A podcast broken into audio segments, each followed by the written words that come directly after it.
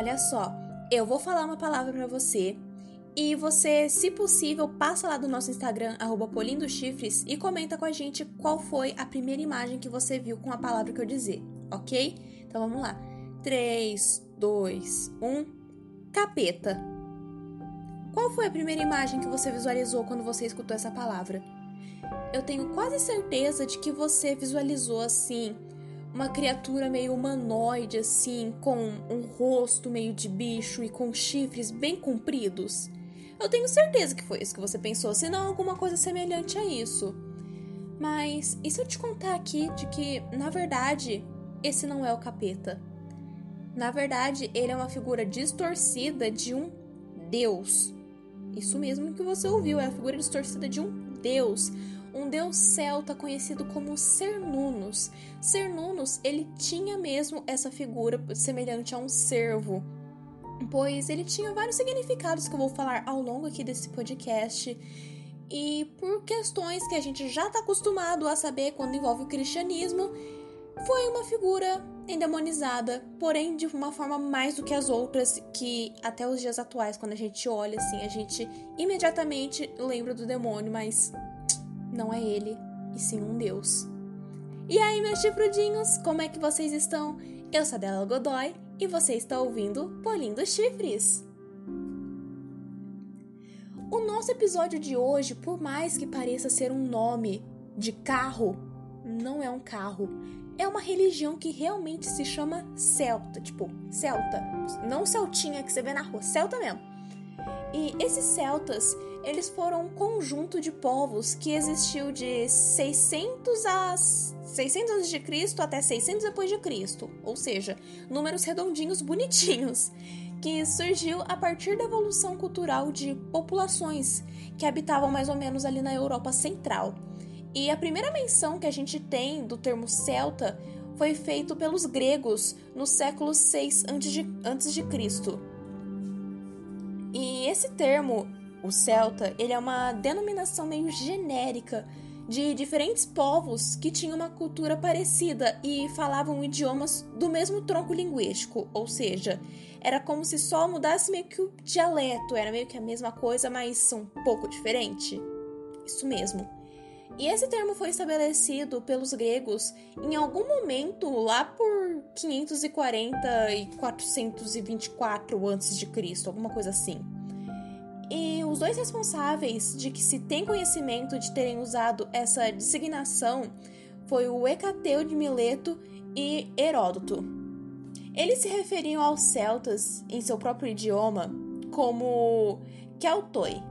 E esse nome foi usado no caso de do cara de Mileto, por exemplo, para se referir aos povos que habitavam uma, uma região próxima a Massília e uma colônia grega instalada no sul da França.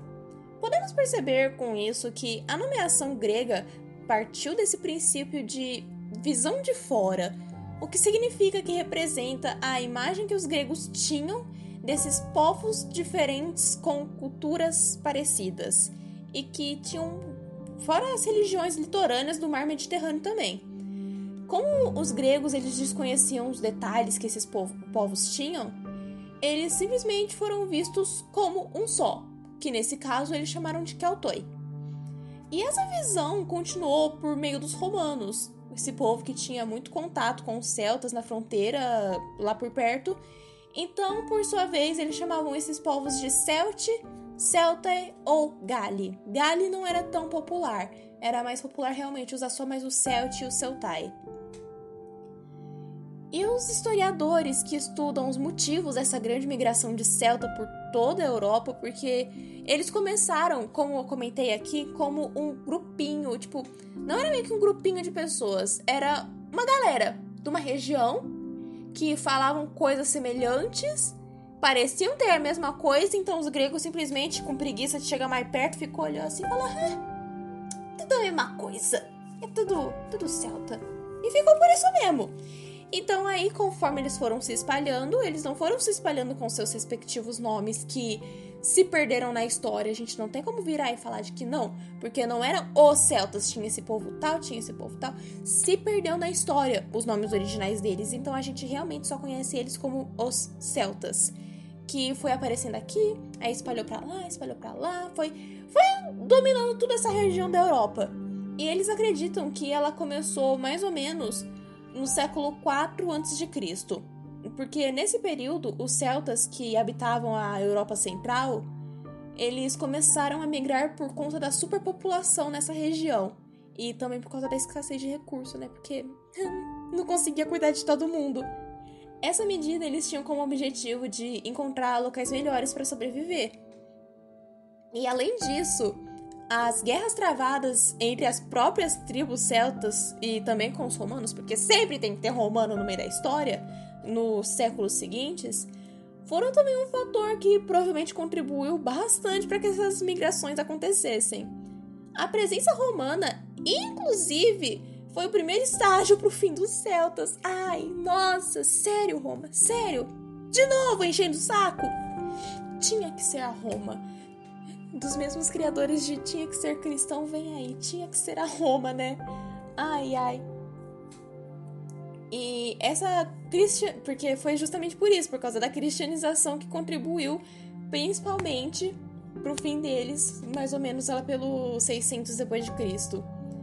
E esses celtas, eles se organizavam socialmente em tribos chamadas entre eles de Tuatá, elas se formavam pela união de famílias que tinham como traço o laço cultural. E esse laço ele aproximava as tribos entre si, mas não garantia uma coexistência pacífica, tipo. Não tem muito tipo, não, é isso mesmo que eu falei. E além disso, a proximidade cultural não significava que elas eram idênticas em todos os aspectos, porque elas tinham diferença na, no dialeto, como eu comentei, num pouquinho assim, titico na religião. Então, sabe, tentava juntar, mas nunca dava muito certo. Ai, povo complicado. E no que se refere à sociedade celta, eles existiram em cinco grandes grupos porque eles eram muito bem organizados assim numa hierarquia. Era muito bem organizada a hierarquia deles, que eram que compunha assim com os, ai meu Deus, eram os druidas, os nobres, os guerreiros, os homens livres e os escravos, porque né, sempre tem que terminar com os homens livres e os escravos. Sempre tem que ter essa galera no fundo. E as tribos, elas eram governadas por reis eleitos entre os nobres e os guerreiros, essas duas classes, né, que são bem fortinhas, então eram elas que escolhiam ali. E, no entanto, o grupo mais poderoso dessa sociedade, eles eram os druidas, não os nobres e os guerreiros. Mas quem que são os druidas? A gente já até ouviu falar desse druida em alguma historinha de RPG ou então em alguma animação, tipo, a gente já ouviu assim, nossa memória guarda em algum lugar do nosso inconsciente essa palavra. Mas quem eram os druidas? Bom, os druidas, eles assumiam diferentes funções na sociedade celta. Eles poderiam atuar no papel de acumuladores de conhecimento do povo, sobretudo porque a sabedoria celta, ela era mais oral, e assim, a acumulação delas e a transmissão era tudo na fofoca, galera. Era tudo aqui no. Não, porque não sei o quê, porque outra vez eu tava lá na tribo tal, fiquei sabendo disso daqui. Era exatamente assim que eles passavam. E eles também poderiam elaborar e aplicar as leis locais e fazer o mesmo contra os reis. Tipo, os caras tinham tanto conhecimento que eles podiam simplesmente. Ah, você foi hipócrita! Saia do trono! Acabou. Acabou. E eles eram conhecidos também por cumprirem as suas funções religiosas. Que, embora essa última função ainda fosse. Ainda tem que ser um pouco esclarecida, mas. Enfim, é como se, geralmente. Ah, lembra no episódio nosso que eu comentei? Do hinduísmo, que a galera mais alta da hierarquia são os clérigos? É praticamente isso. Os druidas são quase isso. Eles são quase os clérigos, mas não são clérigozinhos. E no, nesse quesito religioso que eu comentei aqui, e sobre essa oralidade dos celtas, os historiadores consideram como um dos principais fatores por grande parte dessa cultura ter sido perdida, porque eles não anotavam nada, era tudo na base da fofoca. Por isso que eu comentei com vocês que os nomes originais deles meio que se perdeu na história, porque eles simplesmente não quiseram anotar. Porque lá no taoísmo, chegou um cara e falou o seguinte: você não vai entrar aqui se não, você não anotar essas coisas aí. Você não entra se não anotar, não. Aqui ninguém falou isso. Por isso que a gente não sabe mais nada. Os celtas só começaram a relatar esses detalhes sobre si em escrita a partir de quem? Da influência romana. E além disso, ainda, grande parte dos relatos que temos atualmente foi escrita por outros povos, como os gregos, os romanos e os, os cristianizados, né? Porque eram eles quem fofocavam escrito. Eles eram na base da fofoca oral mesmo. Não, menina, porque você viu? Não tinha essa de ficar mandando SMS por pombo correio. Não, não, não, não. Vai na fofoquinha mesmo. Você vai lá, você anda 79 quilômetros para chegar na casa da Sally e falar: Menina, você não acredita. Era assim mesmo. No quesito religioso, esses celtas eles eram politeístas. E eles tinham uma grande variedade de deuses. Porque essa religião das crenças, tudo, eles tinham muita coisa de vida após a morte e práticas funerárias que os levavam a enterrar diferentes objetos com a pessoa que tinha morrido. Parece um pouquinho os egípcios, né? É pra gente ver como que não é só em um único lugar que as coisas acontecem. Às vezes as pessoas têm ideias parecidas em lugares diferentes. Mágico, né? Talvez seja mágico. Cadê alguém para chegar no nosso Instagram e falar que não foram os alienígenas? Porque sempre tem que ter algum feliz para falar isso. Sempre tem que ter um feliz para falar que foi a vida extraterrestre. E os celtas, eles acreditavam que a natureza, ela era sagrada e que tinha diversas práticas e crenças que reforçavam isso sendo que a de realizar seus rituais religiosos na natureza, ao ar livre, era a principal delas. Tipo, a gente tem que fazer um ritual aqui para pro nosso Deus? Beleza. Lá no meio do mato. Não, mas tá mó sol, quero ficar aqui embaixo do meu tetinho, não, né? Você quer? Então vamos pro mato. Não tinha essa de ficar no conforto, não. Você quer? Então você vai ter que ir lá na raça. Eles também acreditavam na possibilidade da transmigração do corpo humano e, sobretudo, para os corpos de pássaros e peixes. Tipo, aquela questão de espírito animal, mais ou menos isso, mas não exatamente isso. Eles possuíam diversos rituais religiosos, como Imbolc, o Beltane, o Lamas e o Samhain. Esses celtas eles praticavam sacrifícios humanos e de animais também, sendo que no caso de sacrifícios humanos, podiam ver práticas assim de necromância, que é a realização de previsões por meio de como o sangue jorrava de um corpo humano ou a forma que eram as entranhas dessa pessoa. É um pouquinho desconfortável, mas era como eles faziam. Porque para os celtas o mundo estava em constante transformação. Noção de, essa que foi baseada na experiência de observação e de adoração da natureza e o importante para eles era o presente, o momento, a harmonia e a saúde do corpo com o espírito. Fala-se muito a respeito da origem dos celtas, mas quase sempre com algumas contradições, porque fazer o que, né? Os caras simplesmente eram um grupinho, outro grupinho lá, outro grupinho lá. Então a gente não tem como sentar e falar de que não, tem essa história aqui porque começou assim, não. Os gregos simplesmente estavam lá no altinho Olha lá aquele bandinho. Olha aquele outro bandinho. Parece ser o mesmo, né? Deve ser a mesma coisa. E ficou por isso mesmo. Ninguém sabe de atrás, não. A gente simplesmente acha que os caras simplesmente. Como eu comentei, as pessoas em diversos locais do mundo elas acabam tendo ideias parecidas sem nunca terem conversado. Por exemplo, as pirâmides. Elas têm um formato largo na base e pontuda, tipo, sabe, apontando para o céu.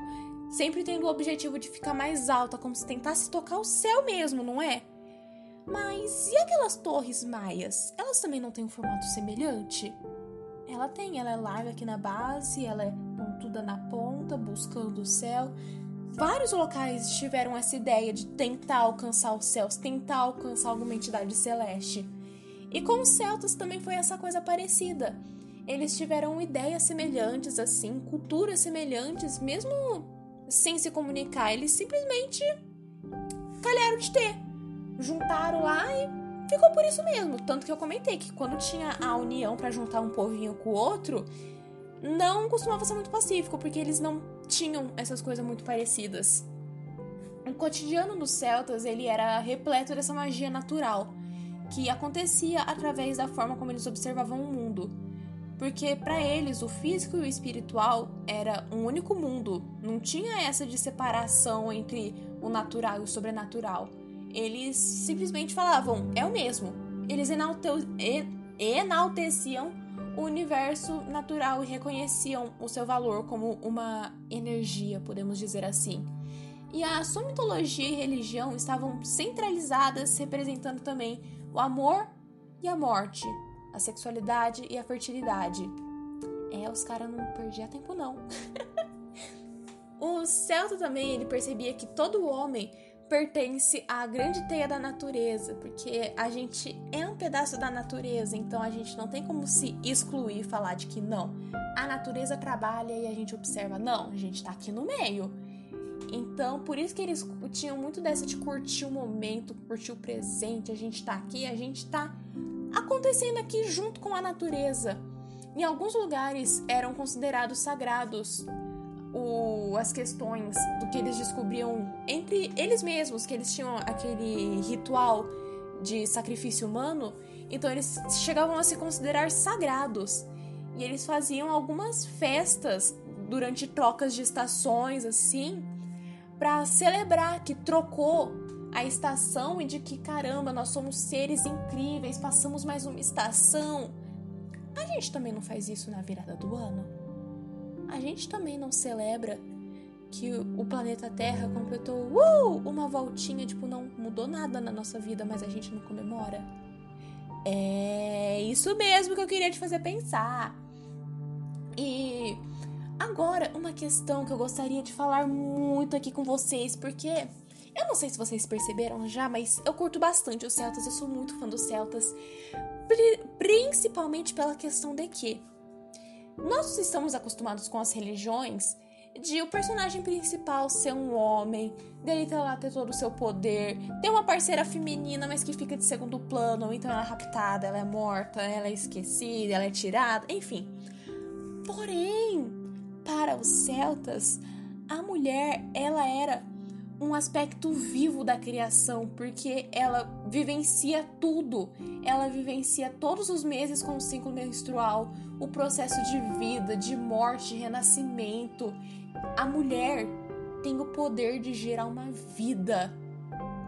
Amigos, para eles isso era uma coisa nossa, para eles a mulher era uma coisa sagrada, tanto que a menstruação para eles, eles quando alguma mulher menstruava, tem vários casos, tipo, principalmente na Europa. Mulher menstruava, tranca. Essa é uma criatura impura que não merece conviver em sociedade durante esse período. Mulher celta menstruou, galera, solta rojão, traz o frango que hoje vai ter uma ceia das bravas. Era assim, cara. Eles ficavam muito feliz. Tanto que eles chamavam essa época da menstruação de soberania vermelha. O vermelho já representava a soberania, o poder, a vida. Então, pensa no manto vermelho dos reis. A menstruação já tinha essa cor sagrada. Então, para eles, a mulher, ela era a raiz de todo o poder, ela era a raiz da vida, do mulher era tudo. Ai, gente, pensou. Vocês mulheres que escutam um podcast, imagina que da hora viver numa sociedade assim onde as pessoas simplesmente viram e falam: "Ah, você está sangrando? Tudo bem, minha deusa, pode ficar sentadinha. Eu sei que está doendo, pode ficar no seu cantinho. Meu Deus, eu seria a mulher mais feliz do mundo." Ai, que tristeza.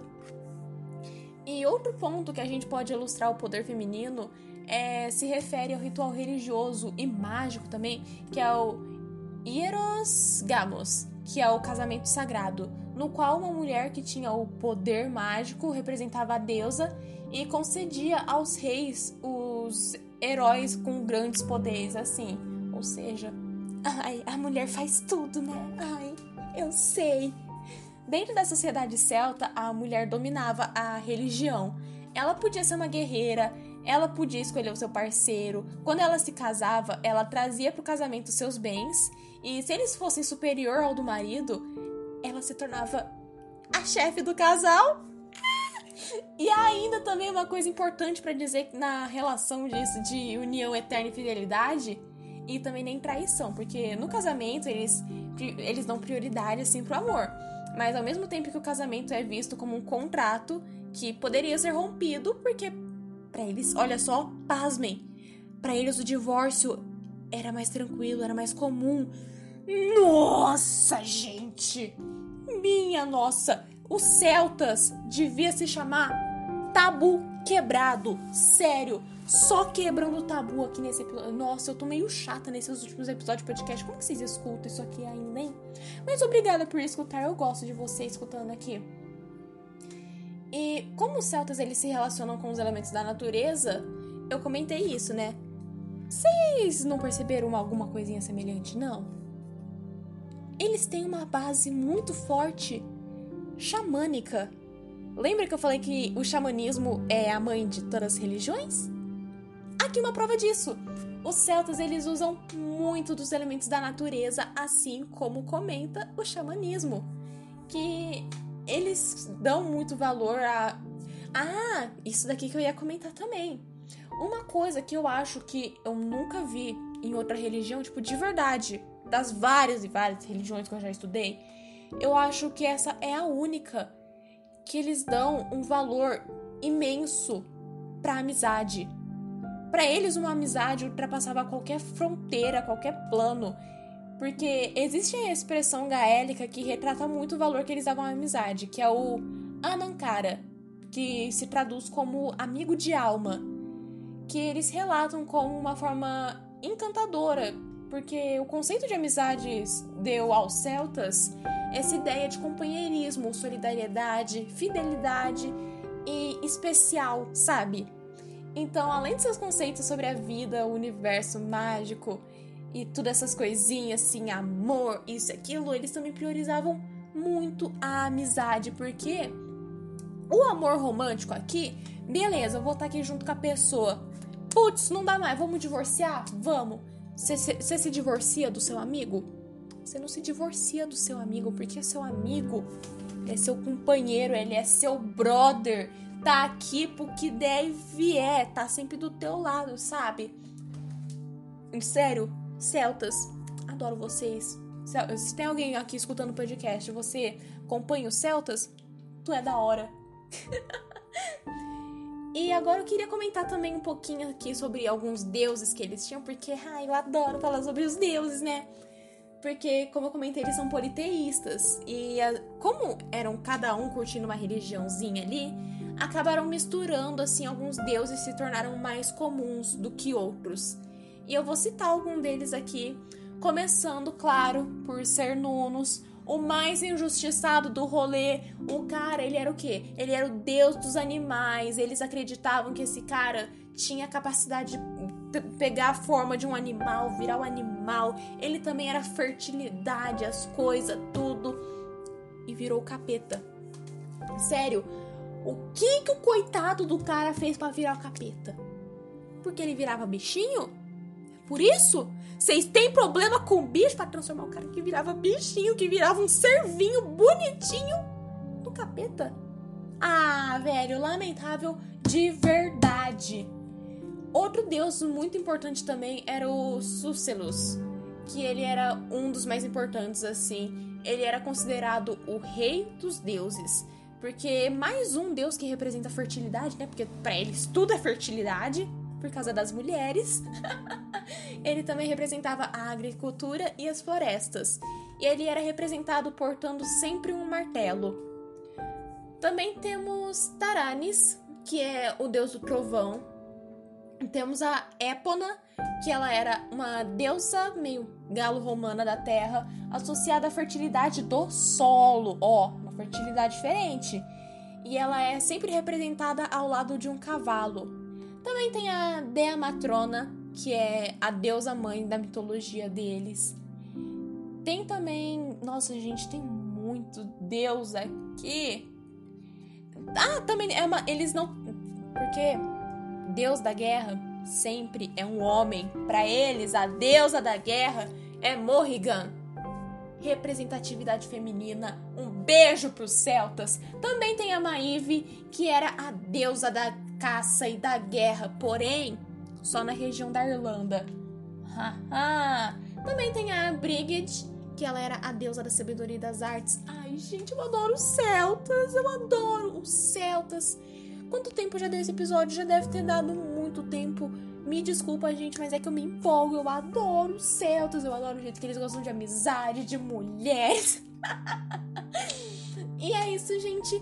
Passa lá do nosso Instagram, arroba Chifres. Compartilha esse episódio com seus amigos, com seus familiares, com pessoas que não vão derrubar o nosso podcast.